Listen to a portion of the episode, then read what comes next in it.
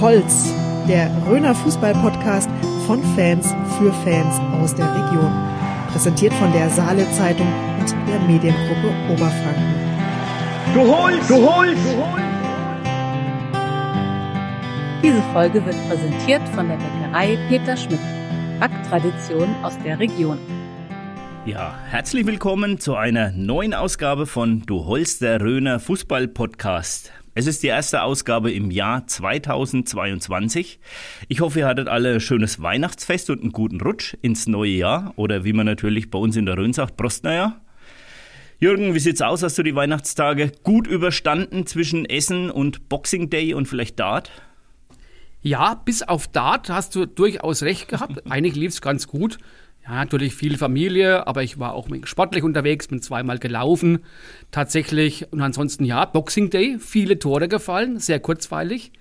Nicht zu vergessen American Football, mag ich eigentlich auch ganz gern.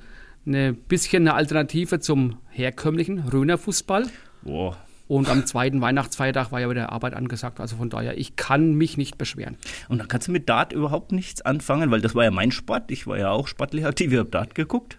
Ich zepp ab und zu mal rein äh, und Mega. ja, es ist okay, aber dass ich da jetzt stundenlang davor hocken würde, nee, äh, so langweilig ist man dann doch nicht, muss ich zugeben. Fasziniert mich gerade heuer. Äh, Überall in der Welt sind Kontaktbeschränkungen und im Ellipelli lassen sie 30.000 Leute ohne Maske rein. Also sensationell. Ja, beim die Boxing Engländer. Day waren ja auch Manchester City, glaube ich, waren dann 50.000 im Stadion, haben auch neun Tore gesehen, also hat sich dann auch irgendwo für die gelohnt. Es ist ja, ich habe an Weihnachten, hat meine Tochter eins von diesen wunderbaren neuen elektrischen Geräten bekommen, eine Alexa. Konnte ich nicht umhin und musste es mal ausprobieren, ob die das kann. Und dann beim Frühstück schon mal gerufen, Alexa, Spiel Du Holz, der Röner Fußball-Podcast. Sensationell funktioniert das. Also kann ich jedem empfehlen, der unseren Podcast noch nicht gehört hat, ähm, aber eine Alexa oder sonstige ähnliche Geräte zu Hause hat, einfach mal ausprobieren. Die antwortet prompt. Also diese Alexa ist anscheinend gut erzogen, höre ich daraus. Sehr gut, sehr gut erzogen. Absolut. Ja, man muss ja auch sagen, dann diese ganzen äh, neuen Medien, crossmedialen Kanäle helfen uns natürlich auch gigantisch beim Bewerben. Wir haben jetzt äh, ja auch eine Facebook-Seite mit mittlerweile knapp 1100 Facebook-Freunden und Freundinnen natürlich. Unser Instagram-Kanal wächst auch stetig. Da wollen wir jetzt so die 600 Insta-Teilnehmer in Angriff nehmen. Follower, Follower. Follower, Follower. In äh, die Insta-Follower in Angriff nehmen. Also auch das läuft äh, höchst zufriedenstellend. Ja, und das äh, nutzen wir natürlich, um unsere Bekanntheit weiter zu steigern. haben wir ja auch das letzte Mal angekündigt, wollen wir auch jetzt die fußballlose Zeit ein bisschen nutzen für unsere WWW, die Winterwerbewochen, wie du es so schön genannt hast.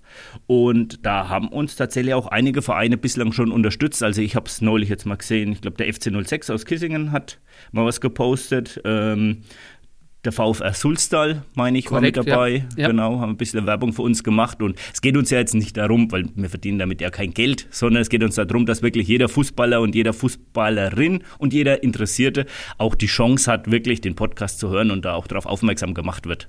Ne? Ja, das ist ja eigentlich eine Win-Win-Situation, weil im Augenblick gibt es ja eh nichts zu posten und man dann, äh, wenn man dann eben auf unseren kleinen Fußball-Podcast hinweist, dann steht auf dem Kanal wieder mal was und wir haben auch was davon. Das ist also eigentlich eine gute Sache. Wobei ich finde nicht, dass es nichts zum Posten gibt. Also der, der Transfermarkt in der lokalen Fußballszene ähm, ist ja jetzt gerade so vor Weihnachten so ein bisschen in Schwung gekommen. Ne? Stimmt. FC 06 Bad Kissingen hast du ja genannt. Da zum Beispiel kam die Meldung vom Verein, vom Jakob Fischer, der uns ja auch hört und unterstützt, dass der Daniel May, äh, hat mich persönlich überrascht, also der Spielertrainer, hört nach der Saison auf. Bei denen läuft es ja eigentlich ganz gut. Also ich hatte immer so einen Eindruck, ja, läuft. Äh, Verlängerung ist eigentlich nur noch Formsache. Aber man weiß natürlich nicht, der hat ja, glaube ich, auch Nachwuchs bekommen, kann natürlich auch famili- familiäre Gründe haben, dass der dann eben aufhören wird, den äh, F06 verlassen wird. Und der Florian Rottenberger, den wir ja auch schon in der Sendung ja namentlich genannt hatten, hat inzwischen auch sein Amt als Tormann-Trainer niedergelegt, ist also auch nichts mehr bei den 06ern. Ab sofort oder ab Ende der Saison? Der ist, glaube ich, schon äh, seit einigen Wochen nicht mehr dabei. Ah, okay.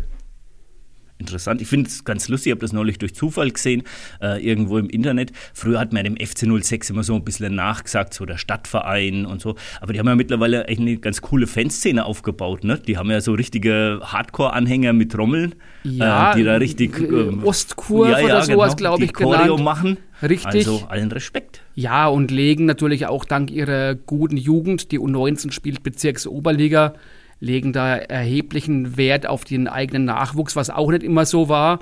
Also da entwickelt sich schon was und ich finde auch, äh, entwickelt sich was in die richtige Richtung. Und sie haben jetzt ein Containersportheim wie eins der SV Detter, muss man auch mal so sagen, nachdem Ja, sie ja nicht mehr ja. in die Halle können. Das, ähm, das ist mal ein anderes Thema. Aber es ist schick gemacht. Also Äh, kann man nichts sagen. Ich habe es von außen gesehen, wirklich sehr schick gemacht, mit viel Eigenleistung. Also keine Kritik, sondern es war sehr nett gemeint von mir. Ja, aber wenn wir das Thema schon ansprechen, die Stadt Bad Kissingen probiert sich ja darin, die Eishalle und das Gelände zurückzubekommen von dem Investor. Und da gehört ja dann die alte Gaststätte dazu. Also vielleicht tut sich da auch was, dass dann diese ehemalige Gaststätte dann auch wieder zumindest in den Besitz der Stadt Bad Kissingen kommt. Und da wäre auch wieder eine neue Alternative da. Aber ich glaube, wie du sagst, die sind mit, dem, mit diesem Containersportheim eigentlich ganz zufrieden.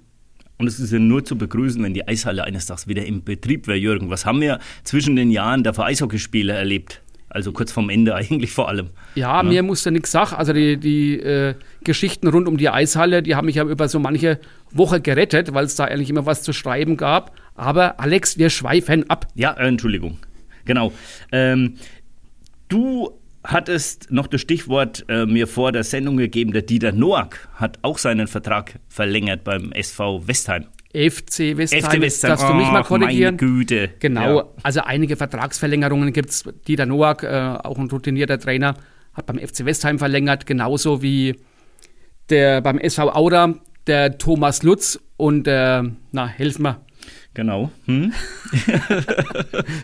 der David Böhm. David Böhm, richtig. Die haben beide Oh. also am SV Aura verlängert, was auch nicht überrascht, weil die natürlich erheblichen Erfolg haben, stehen in der Kreisklasse Rhön 1 äh, an der Tabellenspitze und äh, machen sich auf wirklich, dass die Rachmacher, wie die Aura genannt sind, tatsächlich in die Kreisliga aufsteigen, war glaube ich auch noch nie der Fall. Könnte ich mir jetzt auch nicht dran erinnern, ja.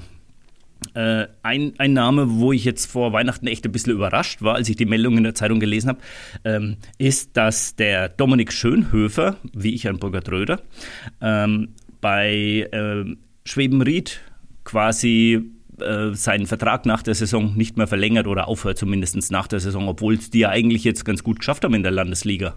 Ich war auch extrem überrascht. Also immerhin haben sie zweimal den FC Vogtstadt geschlagen, bislang. Und ähm, habe auch den Eindruck gehabt, dass der Dom absolut anerkannter Trainerfachmann da richtig guten Job macht. Und da war das ja so ein kryptisch ähm, in dem Mainpost-Artikel gestanden, dass dann die Mannschaft sich dafür ausgesprochen hat, dass man auf der Position was, dass was Neues kommen soll. Also man kann schon ein wenig spekulieren, ob es dann vielleicht dann äh, Ja. innerhalb der Mannschaft, zwischen Mannschaft und Trainer dann doch vielleicht doch nicht so gepasst hat. Was mich aber überrascht, weil ich kenne den Dom eben als äh, wirklich absolut kultigen und sehr, sehr guten Trainer, der eigentlich überall Erfolg gehabt hat. Damals beim TSV Wolbach, beim TSV Münnerstadt, beim TSV Großbadorf. Also absolute Fußball-Koryphäe, wo du dich eigentlich glücklich schätzen musst, wenn du so einen Mann bei dir auf der Trainerposition haben kannst. Sehe ich, sehe ich auch so, deswegen war ich echt überrascht und vor allem, wie es formuliert war. Also, ähm, die hätte ich jetzt so wahrscheinlich nicht formuliert, aber ähm, ja, haben schon viele Leute dann drüber gesprochen, ne? weil es einfach so rüberkam, als ob da irgendwas wäre. man kann den Gedanken ja weiterspinnen. Der Daniel May ist nichts mehr beim FC 06. Vielleicht wäre der Dom Schönhöfer ja einer für die Kissinger. Ne? Wohnt hier um die Ecke. Ja, War auch in Münnerstadt. Keine Ahnung, ob der, der Goran Nikolai, ob mit dem schon verlängert wurde, weiß ich jetzt nicht. Da hat er eben auch ähm, erheblichen Erfolg gehabt. Also, äh, ich wiederhole mich gerne. Der Verein, der den Dom bekommt, wird sich glücklich schätzen können. Muss aber auch damit leben, einen, einen sehr ehrgeizigen Trainer zu haben. Ich, äh, das erinnert mich immer so ein bisschen damals an die Phase, wie der Klopp bei Dortmund weg ist. Und er hat gesagt, er macht erstmal eine Pause. Da haben sich auch die Vereine um den gerissen. Und ich kann mir vorstellen, dass bei ihm, beim Dominik daheim, momentan das Telefon auch nicht mehr stillsteht, seitdem das in der Zeitung stand. Äh, weiß nicht, was er machen will. Vielleicht sagt er auch, er macht mal irgendwie eine Pause. Ein Ist- Sabbatical, man, Sabbatical, ja, aber es Ja. ist schwer vorzustellen bei ihm, ne? wenn jemand so Ja. Fußball verrückt ist, seit frühester Jugend an. Ähm, ja, wir werden sehen, was sich da so tut. Es bleibt spannend. Also es ist gar nicht so langweilig in der fußballlosen Zeit. Stimmt. Die Schwebenrieder waren doppelt medial genannt. Und zwar durch den Bayern-Treffer des Monats. Da hat ja der Tobi Strobel, Trainer mhm. vom FC Schweinfurt, der für die Schwebenrieder mittlerweile ein wenig kickt, beim Bayern-Treffer des Monats immerhin Platz 3 erzielt. Zum großen Wurf hat es nicht gelangt, auch nicht für unsere beiden Röner. Ja. Da war noch dabei der Daniel Schmidt, meine ich, ne? von äh, WMP Lauertal. Genau, und der Noah Kümmet von der SG Hausen, im Röner Kreisklassisten. Die hatten dann beide, ähm, also die waren auch nicht unter den Top 3, äh, waren ja insgesamt sechs Kandidaten und die waren dann eben auf Platz 4, 5 oder 6. Richtig geile Tore, aber gewonnen hat er dann eben irgendein Stürmer von der DJK Ammertal. Hat dann die meisten Stimmen bekommen. Ist halt wie immer so, ne, dass es südlicher in Bayern geht, ist immer die Erfolgsquote ein bisschen größer. Wenn man jetzt die Verschwörungstheorien ein bisschen hochholen will, Jürgen. Ja, ja, du hast recht, du hast recht. Aber wir bleiben in der Rhön, Alex. Ja. Ich will dich nämlich mal fragen, äh, unser Weihnachtsspecial hat ja für einige Aufmerksamkeit gesorgt. Du warst ja der Initiator des Ganzen. Was kamen bei dir für Reaktionen an? Also ich habe persönlich nur positives Feedback bekommen. Also es haben sich wirklich ganz viele Leute gemeldet über unsere ähm, sozialen Medien, die das total super fanden. Wir hatten auch schon glaube ich, nach den ersten paar Tagen super ähm, Abrufquoten auf den unterschiedlichen Portalen. Und am meisten musste ich eigentlich schmunzeln über die Geschichte vom Frederik Schmidt aus Waldfenster. Das ist der Enkel vom Robert Hammer. Okay. Und äh, da hat mir seine Mutter schon erzählt, also sie haben es noch nicht gehört, es wurde angekündigt am Heiligabend äh, zur Bescherung sollte diese Folge dann gehört werden und so wurde es dann wohl auch durchgeführt. Und also Opa Hammer war auch ähm, sehr zufrieden mit dem, was dann dabei rauskam. Es muss sehr unterhaltsamer Heiligabend gewesen sein. Ja, und das war ja auch mit Abstand unsere längste Folge bisher. Ne? Also ich glaube eine Stunde 15, alles in allem. Mhm. Und ich habe mich also auch nachträglich, habe mir es natürlich auch nochmal angehört, sehr gut unterhalten gefühlt. Und wie du sagst, äh, kamen erstaunlich viele Kommentare. Witzigerweise äh, wurde sogar unser Peter Baldassar, der das Baldassar Systörchen einspricht, auch angeschrieben. Äh, eben auf ein Histörchen natürlich äh, von dem Alex Bergmann aus Hofheim. Also selbst in Hofheim wird dann eben unser Fußballpodcast mittlerweile gehört. Gute Geschichte. Ich meine, das war die Geschichte mit dem, mit dem ähm, Schiri-Trikot, das nicht so richtig gepasst hat, ne? dass er dann damals da äh, in Abzwind bekommen hat und konnte den Arm nicht richtig hochheben das beim müsste, gelben Ja, ja, genau, das müsste es gewesen sein. Also der Schiedsrichter hat dann, äh, versteht auch Humor und hat auch keine Probleme, sich dann nachträglich zu outen, dass er das war. Ja, ja wirklich, wirklich äh, wunderbar.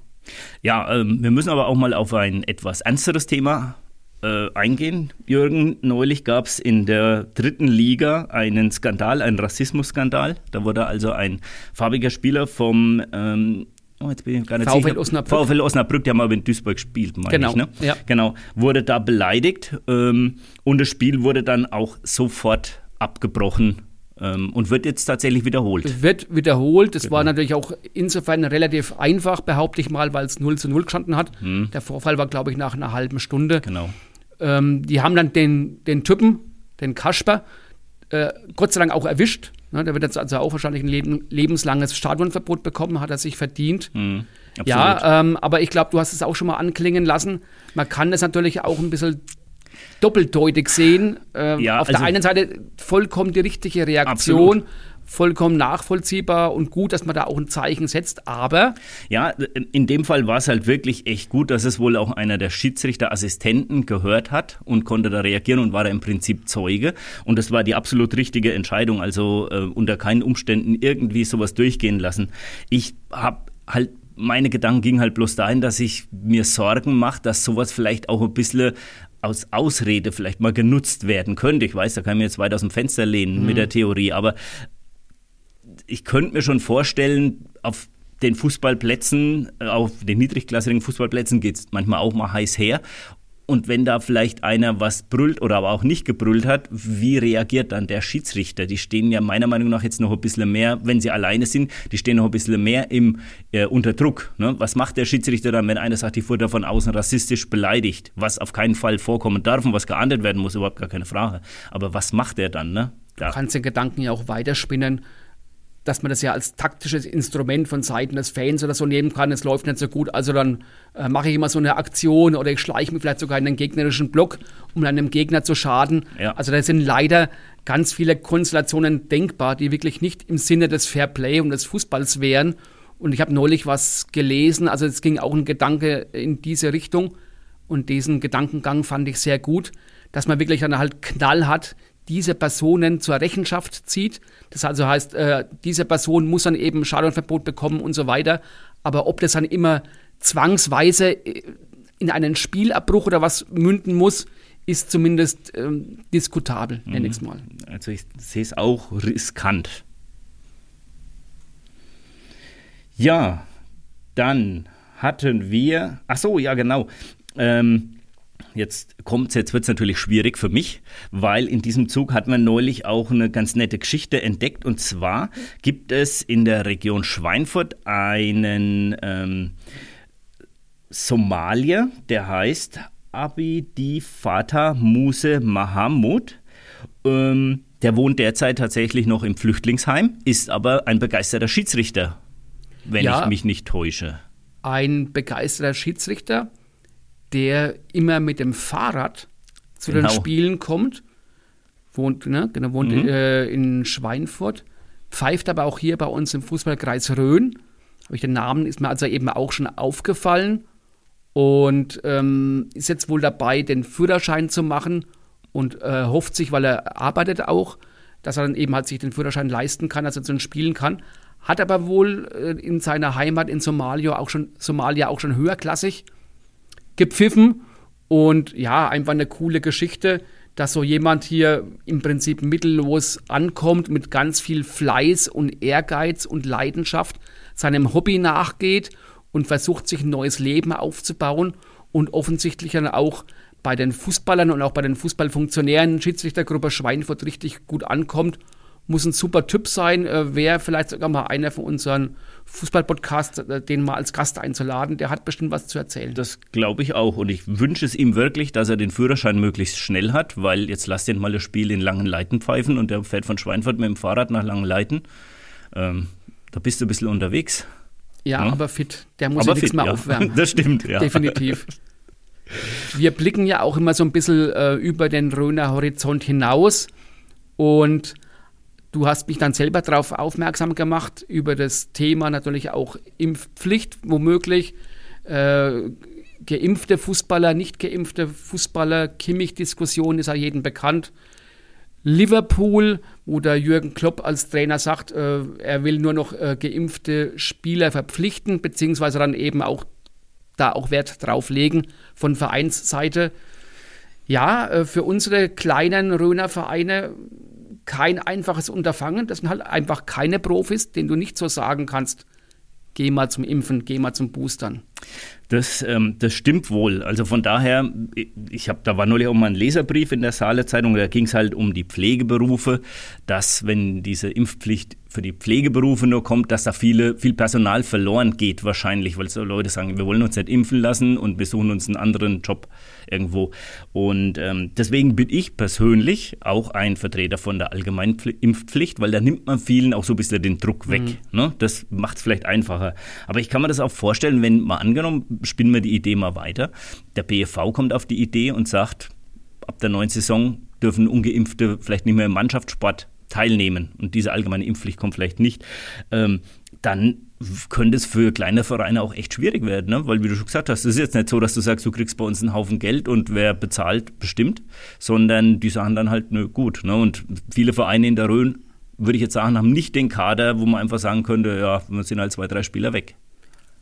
Also ich hoffe da nicht auch ähm, auf die Vernunft der jeweiligen Vereine dann der Spieler, wenn der Verband da sich einmischen würde. Ich empfinde es als nicht ratsam, weil das ist ja dann doch auch so ein bisschen ein zusätzlicher Affront und ja, schwierige, schwierige Geschichte. Ist es auch. Ich kann es mir auch nicht vorstellen, dass der BV das macht. Also es ist ja wirklich ein sehr sensibles Thema momentan. Genau. Ne? Aber das ist mir eben so aufgefallen neulich, wie der Klopp das einfach gesagt hat, sie wollen keine ungeimpften Spieler mehr ähm, verpflichten, weil es halt einfach der Aufwand, Riesenaufwand ist. Und man sieht ja, was passiert ist. Jetzt am Boxing Day sind ja, glaube ich, auch Spieler ausgefallen oder rund um den Boxing Day, ne? weil nicht es so knapp Ausbrüche sind da gab. Spieler Ne? ausgefallen, die ziehen es dann dennoch gnadenlos durch. Also eigentlich auch, wir haben es ja vorhin genannt, Manchester City waren dann 50.000 Zuschauer im Stadion. Bei uns äh, im Profibereich sind dann eben keine äh, ab sofort Geisterspiele. müssen wir mal ges äh, gespannt sein, wie lange das noch so weitergeht. Wahrscheinlich, ja. Gut, aber wir werden das mal verfolgen. Aber jetzt wollen wir natürlich überschwenken zu unserem heutigen äh, Gast im Studio. Das ist eine junge Dame aus dem Bad Kissinger Stadtteil Albertshausen. Ähm, ist jetzt mittlerweile als äh, Fußballerin tätig bei RB Leipzig und heißt Madeleine Frank. Im Interview sind heute der Jürgen Schmidt und der Sebastian Schmidt bei ihrem beliebten Schmiteinander. Das Interview wird präsentiert von Holzdesign Pleasure aus Eltingshausen. Ihr kompetenter Ansprechpartner rund um Holzverarbeitung und modernes Schreinerhandwerk. Besuchen Sie uns auf www.holzdesign-pleasure.de. So, liebe Freundinnen und Freunde des Röner Fußball Podcasts, wir haben ja vor vielen Monaten angefangen mit dem Thema Frauenfußball mit der Annika Graser. Und jetzt haben wir uns gedacht, ja, zum Jahreswechsel machen wir mit dem Frauenfußball weiter und haben heute ähm, die Madeleine zu Gast. Die spielt ähm, bei RB Leipzig, hat da die Nummer 7, ja, und wird uns jetzt ein paar Fragen beantworten, denke ich mal. Sehr gerne. Okay. Und bei mir im Studio ist noch der Jürgen Schmidt. Und ähm, wir zwei machen mal wieder ein kleines Schmiteinander, haben wir schon länger nicht mehr gemacht. Und mal schauen, was da wieder rauskommt. Okay, ähm, Madeleine, du bist jetzt schon seit 2015 in Leipzig. Verrat uns doch mal deinen Lieblingsausdruck auf Sächsisch. Ja, ich möchte mich zunächst erstmal für die Einladung bei euch bedanken. Genau, ähm, mein Lieblingsausdruck auf Sächsisch ist tatsächlich Loten. Ähm, das bedeutet übersetzt Haare. Wo hast du das zum ersten Mal gehört? Genau, ich bin das erste Mal in Leipzig in die Kabine gekommen und da meinte ein Mädel zu mir, ich gehe mir mal die Loten machen und musste dann erstmal nachfragen, was das Ganze denn bedeutet. Okay, habe ich auch zum ersten Mal gehört. Und dann gab es von deiner Seite aus einen Lachanfall oder hast du es geschafft, ernst zu bleiben? Ich glaube, ich habe erst mal losgelacht, aber genau kann ich mich nicht mehr dran erinnern. Genau. Okay. Unsere nächste Frage wäre dann Leipziger allerlei oder fränkischer Spargel. Was magst du lieber?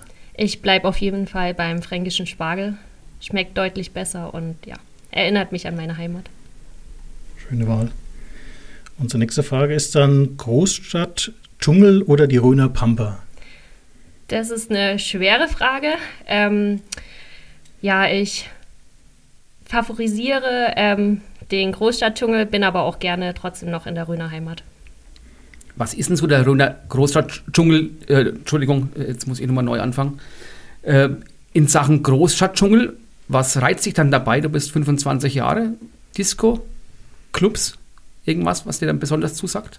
Ähm, Clubs haben mich tatsächlich noch nie gereizt. Ähm, aber die kurzen Wege in der Stadt, ähm, man kann alles fußläufig erreichen. Die Vielfalt, ja, das reizt mich schon sehr am Großstadtdschungel. Was sind so in deiner Heimat deine Lieblingsorte hier in der Rhön? Ähm, ich besuche total gern das Kloster am Kreuzberg, fahre dort auch gerne mal eine Runde Mountainbike mit dem Papa und gehe auch das eine oder andere Mal gern wandern. Okay, schön. Wir haben ja schon gesagt, du bist die Nummer 7 ähm, bei RB Leipzig. Wie kommt's? Wie bist du auf die Nummer 7 gekommen? War das deine Wahl? War das die einzige Nummer, die übrig war? Ähm, es war meine Wahl und es passiert so ein bisschen auch unsere Hausnummer zu Hause. Ja. Und wenn man mein Geburtsdatum addiert, der vierte, dritte, ergibt es auch die Zahl 7. Deswegen war das naheliegend, dann die Zahl zu nehmen. Okay. Gut, eine Frage, die hat ja unser Alex eingeführt. Was ist denn dein bekanntester Kontakt in deinem Handy? Ähm, da muss ich kurz überlegen, aber das ist ähm, die Frau vom Emil Forsberg, die Shanga. Die hat ähm, zwei Jahre, ich glaube zwei oder drei bei uns in der Mannschaft gespielt und seitdem mein bekanntester Kontakt im Handy. Das heißt, du hast mit ihr auch privat ab und zu mal zu tun? Ja, wir hatten auch privat miteinander zu tun. Ich kenne auch den Emil persönlich und ja. Sehr schön. Emil Forsberg, aktuell einer der Stars im Team von RB Leipzig. Aber wir wollen jetzt erstmal von dir wissen, wie eigentlich bei dir alles mit dem Fußballspielen begann. Wir haben ja mitbekommen, dass du schon als Fünfjährige mit dem Fußballspielen angefangen hast. Wie kam es damals dazu? Ähm, es kam damals dazu, dass mein Papa Vorstand im Verein war und auch mein großer Bruder Fußball gespielt hat und tatsächlich auch die Mama ganz, ganz früher. Und ja, die Fußballschuhe wurden mir praktisch mit in die Wiege gelegt. Ja, jedes Wochenende war ein Spiel bei uns auf dem Sportplatz in Albertshausen und man ist von klein auf dort mitgenommen worden. Um das so ein bisschen zeitlich einzuordnen, wo du beim SV Albertshausen warst, das waren die Jahre 2001 bis 2010. Hast du noch Kontakt zu ehemaligen Mitspielern oder Mitspielerinnen? Ähm, der Kontakt wird zunehmend weniger, aber wenn ich in der Heimat bin, sieht man sich natürlich auf der Straße und verfolgt auch über die sozialen Medien ganz oft, was der andere zu Hause macht. In Albertshausen wird ja auch noch Frauenfußball gespielt. Bist du dann auch mal bei einem Spiel oder auch bei einem anderen Frauenfußballspiel in der Gegend? Ja, es kommt tatsächlich vor, dass ich das ein oder andere Spiel mal zu Hause besuche, aber das Ganze eher weniger. Im Jahr 2010 kam dann der erste Wechsel für dich und zwar zum TSV Großbadorf. Was waren die Gründe damals dafür? Ja, ich wollte hochklassigen Fußball spielen und fand es immer ganz gut, ähm, mich mit den Jungs zu messen. Ähm, das Tempo war einfach höher oder ist im ähm, Männerfußball natürlich höher, das ist ja kein Geheimnis. Und für mich war das cool und auch wichtig, in der Zeit diesen Schritt zu gehen. Und ich finde auch, es hat mich enorm weitergebracht, mich mit den Jungs im gleichen Alter zu messen. Man muss das nochmal klarstellen, du hast, heißt, du hast damals in einer eigentlich reinen jungen Mannschaft gespielt, also eben bei keiner Mädchenmannschaft.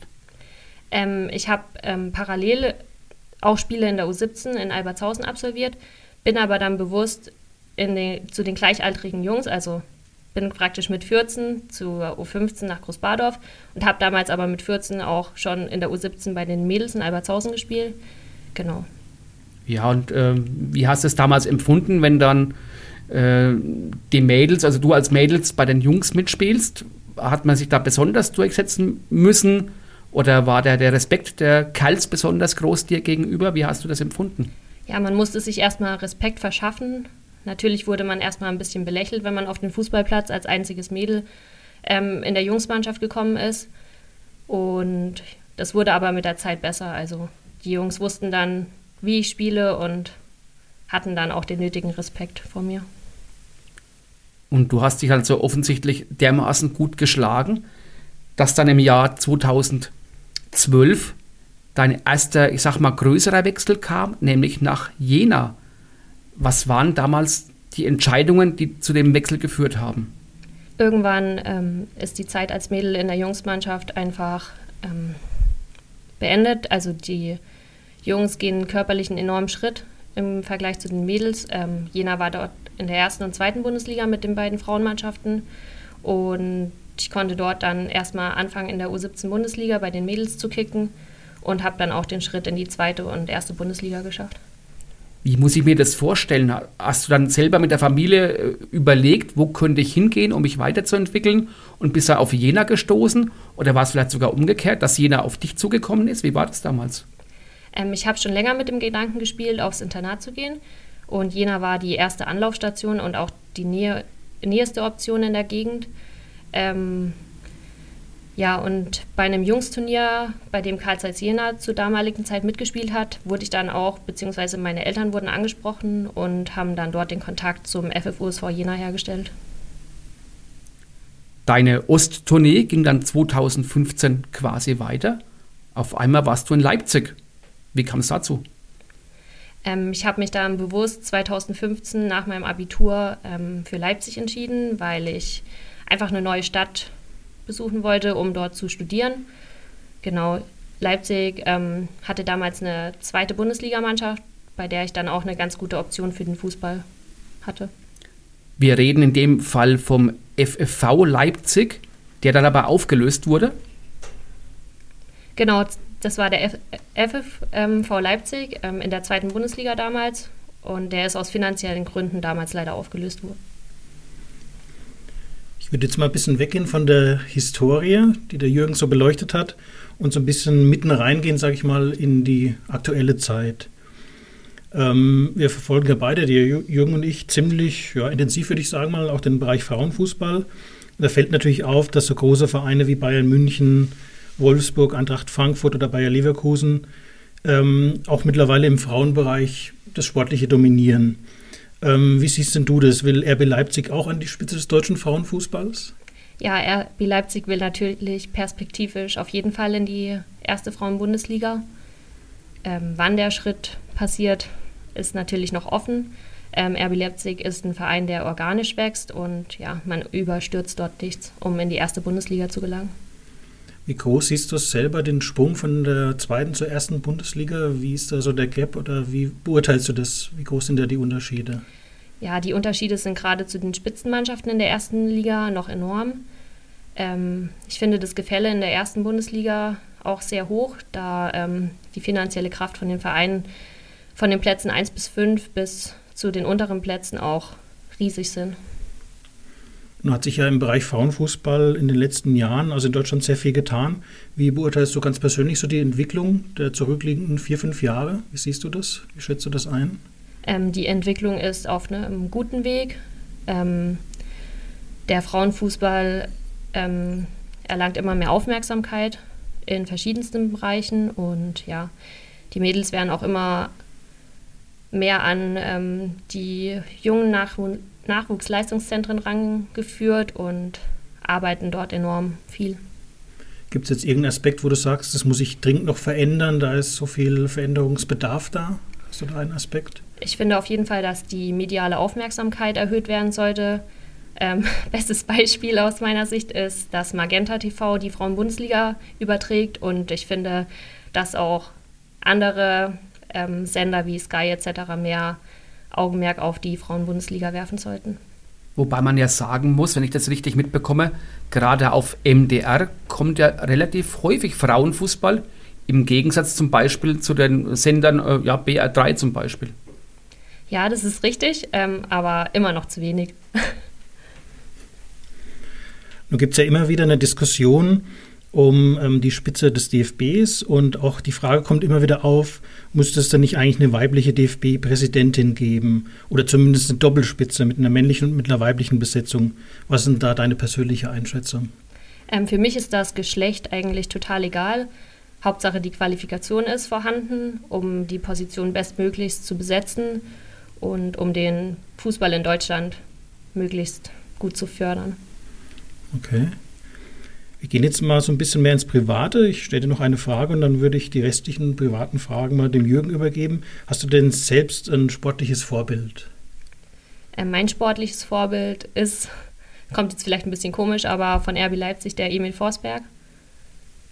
Das ist ein ganz cleverer Spieler, der ein gutes Auge hat und sich in den letzten Jahren ähm, einen richtig guten Stand in der Mannschaft verschafft hat. Auch torgefährlicher ist zum genau. Beispiel. So. Hm, okay, gut. Trägt der Emil Forsberg denn dieselben Schuhe wie du? Ähm, es ist vorgekommen, dass wir dieselben Schuhe getragen haben, aber ähm, in der Schuhwahl bin ich ein bisschen eigen. Ich trage tatsächlich nur schwarze Schuhe. Deswegen kommt es nicht so oft vor, dass wir im Schuhwerk übereinstimmen. Aber ihr habt schon denselben Ausrüster, nehme ich doch mal an. Genau, wir haben denselben Ausrüster und zwar Nike. Was mich jetzt mal interessieren würde, bist du jetzt eine Abwehrspielerin oder eine Mittelfeldspielerin? Weil wenn man sich im Netz so ein bisschen umguckt, treffe ich eigentlich auf beides. Mal spielst du defensiv, mal spielst du im Mittelfeld. Was ist denn jetzt wahr? Ich habe vorwiegend off äh, offensiv begonnen auf der 6, ähm, bin dann immer weiter nach vorne gerückt auf die 10, ähm, in Leipzig dann eher auf die Außenverteidigerposition und mittlerweile tatsächlich wieder auf der 10. Ist immer ein kleines Hin und Her zwischen den Positionen. Ähm, ich fühle mich aber tatsächlich auf der 10 am wohlsten. Was war im Fußballsport dein schönstes Erlebnis bisher? Da denke ich gerne an die Aufstiege zurück. Ich bin schon zweimal mit RB Leipzig aufgestiegen. Einmal aus der vierten in die dritte Liga und dann von der dritten in die zweite Liga. Und dein peinlichster Moment als Fußballerin? Mir passiert es immer mal, dass ich ohne Ball auf dem Platz hinfalle. Ähm, ja, da machen sich meine Mannschaftskolleginnen auch immer mal drüber lustig. Ja, warum? Ja, das ist eine gute Frage. Ähm, wahrscheinlich stellt mir immer eine imaginäre Person ein Bein oder ich weiß tatsächlich auch nicht, woran es liegt. Was ist der Schönste an Leipzig? Wo hältst du dich am liebsten auf in dieser schönen Stadt? Ähm, in Leipzig gibt es ganz viele Orte, an denen ich mich gerne aufhalte. Ähm, aber Leipzig zeichnet einfach die wunderschöne Seenlandschaft aus. Ähm, und im Sommer nimmt man dann das Rad nach der Arbeit oder nach der Uni und fährt gerne mal an den See. Wie oft bist du noch in der alten Heimat eigentlich? Ähm, zunehmend leider weniger. Ähm, mittlerweile vielleicht vier bis fünfmal im Jahr maximal, genau. Was vermisst du an der Rhön am meisten? Ähm, an der Rhön vermisse ich am meisten die Berge, da Leipzig ziemlich flach ist und Berge gibt es dort überhaupt nicht. Wir haben dich noch gar nicht gefragt nach deinen beruflichen Zielen. Was magst du gerade? Was magst du für eine Ausbildung? Was möchtest du später mal beruflich machen? Es ist ja dann leider beim Frauenfußball zumindest aktuell so, dass man dann nicht unbedingt davon leben kann. Das ist richtig. Ähm, ich studiere aktuell noch Jura, habe dort einen Teil des Staatsexamensbereichs erfolgreich abgelegt, habe mich aber jetzt tatsächlich noch mal kurzfristig umentschieden und in einem großen Leipziger Immobilienunternehmen angefangen zu arbeiten. Ähm, dort als Assistenz des Vorstands.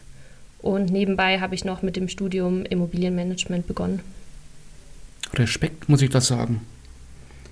Madeleine, ich möchte dich mal mit einem Zitat konfrontieren, was ich tatsächlich äh, von dir gelesen habe aus dem Jahr 2011, also vor zehn Jahren. Und da habe ich gelesen, meistens setze ich mich selbst unter Druck, wenn Situationen entstehen, in denen es nicht so läuft, wie ich es gerne möchte. Ist das immer noch so? Ja, da muss ich leider zustimmen. Das ist noch immer so, aber dazu kann ich auch sagen, dass man in den Jahren doch ein bisschen gelassener wird und sich nicht mehr so viel Druck macht in verschiedensten Bereichen des Fußballs. Aber im Großen und Ganzen ist es immer noch das, was mich, was zu meinen größten Schwächen und auch gleichzeitig Stärken zählt. Das hast du damals als 15-Jährige gesagt. Bist du so ein reflektierter Mensch, auch was den Fußball angeht? Ja, ich bin selbst mein größter Kritiker, würde ich tatsächlich behaupten. Und ja, das stimmt vollkommen. Ich würde jetzt gerne noch mal ein paar Fragen einbauen zu den Leipziger Männern, sagen wir es mal so, zu den ja, Bundesligaspielern. Ähm, es hat ja jetzt ja, vor kurzem einen ziemlich ja, deutschlandweit beachteten Trainerwechsel gegeben. Jetzt ist ja der Domenico Tedesco äh, in Leipzig ja, als Coach engagiert worden. Was sagst du denn zu dem Trainerwechsel der Männer? Ähm, dazu kann ich tatsächlich nicht so viel sagen. Wir sind einfach als Frauenmannschaft von RB Leipzig tatsächlich noch zu weit von der Männermannschaft entfernt. Und mit einem Trainerwechsel ist ja immer viel Aufsehen verbunden und es ist natürlich das Ziel des vereinzelten Trainers, so lange wie möglich zu behalten. Deswegen möchte ich darauf gar nicht näher eingehen. Trefft ihr denn so im Trainingsalltag, sage ich mal, eigentlich auf die männlichen Profis oder habt ihr da überhaupt keine Berührungspunkte, sag ich mal? Gerade im Winter trainieren wir aktuell am Kotterweg. Das ist das Trainingszentrum von den Männern von RB Leipzig. Dort trifft man auf den einen oder anderen vor oder nach dem Training, weil sich die Wege einfach kreuzen. Aber sonst haben wir keinen Kontakt zur Männermannschaft. Dann gab es ja noch einen anderen, mittlerweile ganz berühmten Trainer in Leipzig, den Julian Nagelsmann. Sein Bruder ist ja hier in der Rhön auch ganz bekannt. Er ist hier der, der Kreisspielleiter in der Rhön. Und ja, hast du Kontakt zu Julian Nagelsmann gehabt? Ähm, selber hast du ihn mal getroffen? Ähm, der Julian Nagelsmann war ungefähr einmal die Woche bei unserem Training hat dort zugeschaut, hat Tipps gegeben an unsere Trainerin und war sehr präsent in Leipzig. Hat auch das eine oder andere Spiel geschaut, was ich ganz cool fand. Das waren die Berührungspunkte. Ja, der scheint in Sachen Frauenfußball ganz interessiert zu sein, ist auch zum Beispiel auf dem FC Bayern Campus fast immer irgendwo, versteckt er sich in dem Eck, haben wir schon gesehen, und ist da auch eigentlich regelmäßiger Zuschauer bei den Frauen. Das ist ganz interessant, dass er doch irgendwie da irgendwie, also ein großes Interesse zeigt. Ne?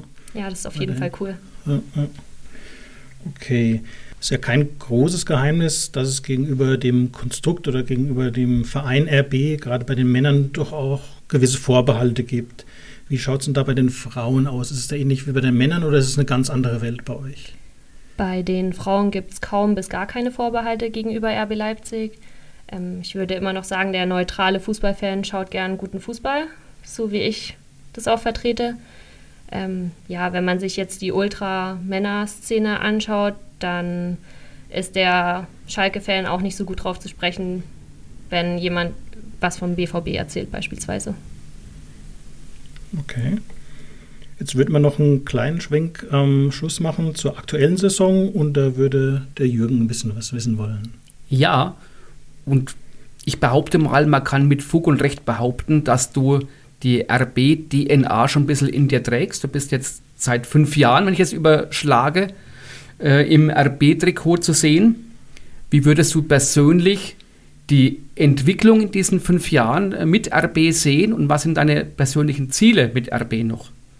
Wir haben eine gute Entwicklung hingelegt, bin zweimal mit RB aufgestiegen und stand auch in den meisten Spielen von Anfang bis Ende auf dem Platz. Also ich persönlich habe eine gute Entwicklung genommen. Das wurde mir auch von meinem Trainerteam so bestätigt. Und es ist auf jeden Fall noch sehr viel Spielraum trotzdem nach oben mit dem Ziel Aufstieg in die erste Bundesliga. Da schaut es jetzt aktuell gar nicht mal so schlecht aus. Ihr seid verhalten gestartet, aber habt jetzt mit äh, drei Siegen binnen sieben Tagen, kurz vor der Winterpause, wirklich äh, einige Vereine überholt, seid Tabellendritter. Geht was in Sachen Aufstieg? Die ersten beiden steigen direkt auf? Auf jeden Fall sind nur noch drei Punkte, die uns von einem direkten Aufstiegsplatz trennen. Und es ist natürlich unser großes Ziel, den Aufstieg aus eigener Kraft zu schaffen. Wir wollen ja auch kritisch hinterfragen, warum lief es denn am Anfang der Saison nicht so gut? Das äh, hat ja schon ein wenig holprig gewirkt aus der Ferne. Ja, das ist richtig. Wir hatten einige unglückliche Niederlagen. Ähm, ich würde behaupten, dass das auch mit an der großen Umstellung der Mannschaft lag. Wir haben neun Neuzugänge in der Mannschaft und durch neue Spielerinnen kommt immer etwas Unruhe in das ganze Team. Ähm, ja, mittlerweile sind wir aber so gut eingespielt und so gut als Team zusammengewachsen, dass es auch wieder mit den Punkten klappt. Wie bist du selbst mit deinen eigenen Leistungen zufrieden? Ich habe natürlich immer was auszusetzen an meinen Leistungen, aber gerade in den letzten Spielen konnte ich mich auch wieder mehr ins Team spielen und konnte dem Team enorm weiterhelfen. Auch eine, als eine der ältesten Spielerinnen. Mit 25? Genau, mit 25 bin ich die zweitälteste Spielerin der Mannschaft und konnte dort dem Team, denke ich mal, schon gut weiterhelfen mit meinen Stärken. Du hast mir vor geraumer Zeit mal erzählt, dass die Anja Mittag, die ist Individualtrainerin bei euch, aber auch gleichzeitig eine 158-fache ehemalige Nationalspielerin. Bei euch mitspielt, äh, also kickt die noch ab und zu mit? Die Anja schnürt noch regelmäßig ihre Fußballschuhe im Training und es ist super cool von ihr zu lernen, mit ihr zu spielen und sie einfach im Team zu haben. Ja, kannst du mir mal erklären, was genau du von ihr lernen kannst? Also wir arbeiten ganz viel mit ihr im Bereich Vororientierung, Torabschlüsse. Und es ist super einfach mit ihr in den Bereichen zu arbeiten. Unsere abschließende Frage zielt auf einen Film, den ich äh, neulich gesehen habe, der auch im Netz äh, frei verfügbar ist. Und zwar gibt es aktuell eine Sky-Dokumentation über die Frauen von RB Leipzig. Was kannst du uns dazu sagen? Das ist auf jeden Fall richtig. Wir sind gerade mit Sky an einer vierteiligen Doku beteiligt.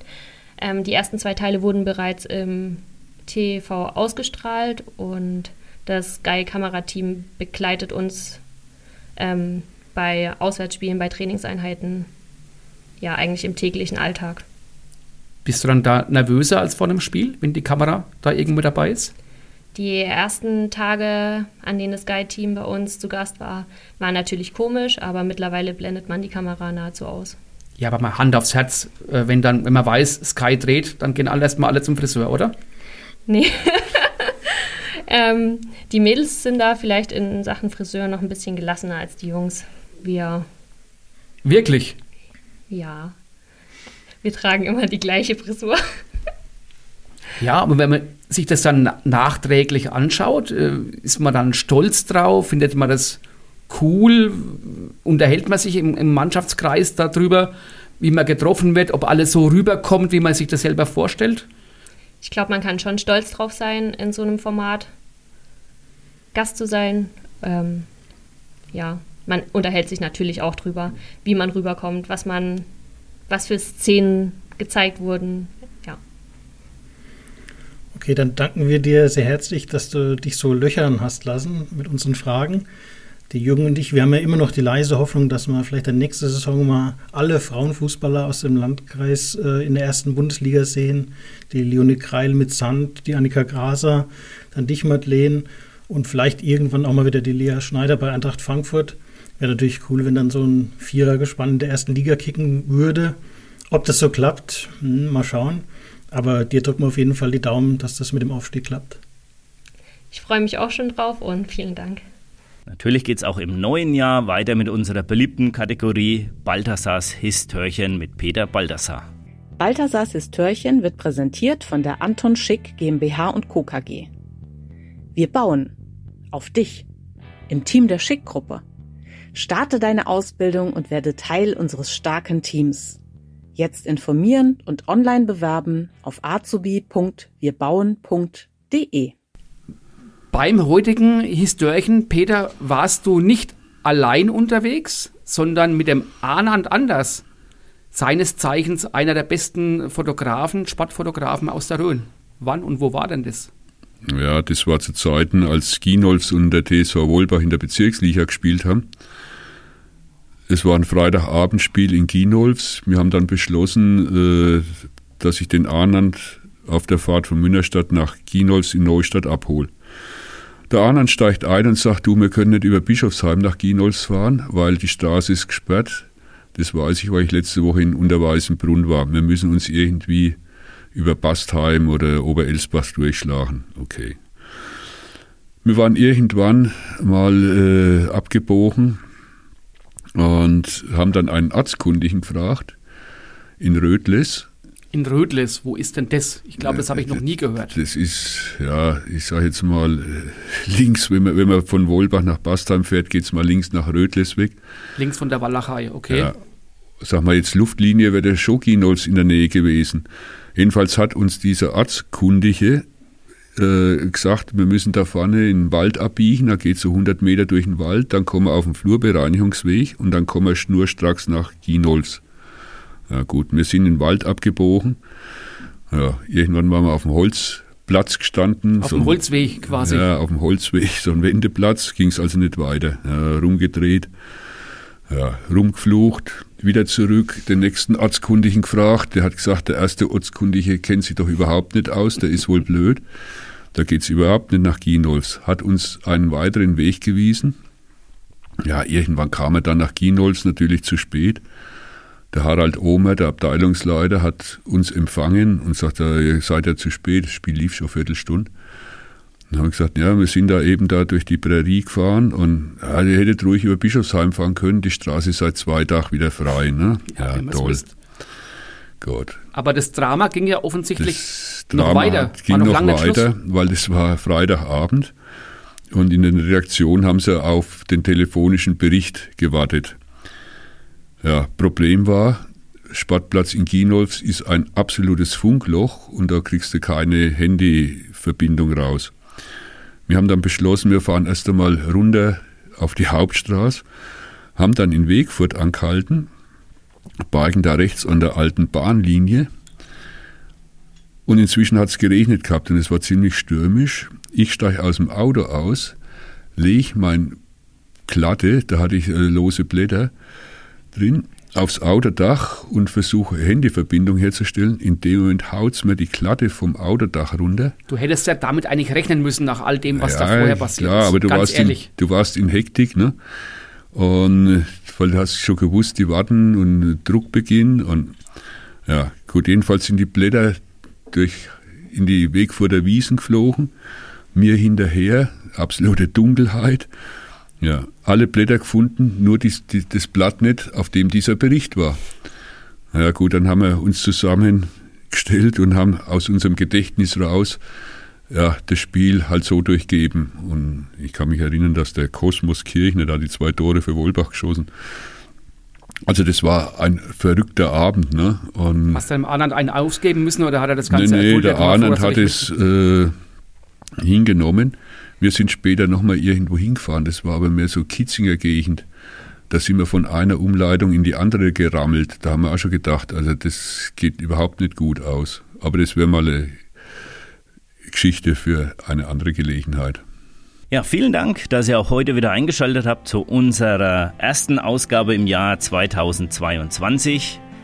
Wir freuen uns natürlich nach wie vor auf euer Feedback, äh, die Rückmeldungen, was gefällt euch, was können wir vielleicht auch noch besser machen, welche Themen würden euch mal interessieren. Schreibt uns über die sozialen Medien oder über unsere E-Mail-Adresse duholz.podcast.gmail.com. Ja, und dann würde ich sagen, hören wir uns demnächst wieder und nicht vergessen, morgen müssen wir ja alle wieder auf die Arbeit.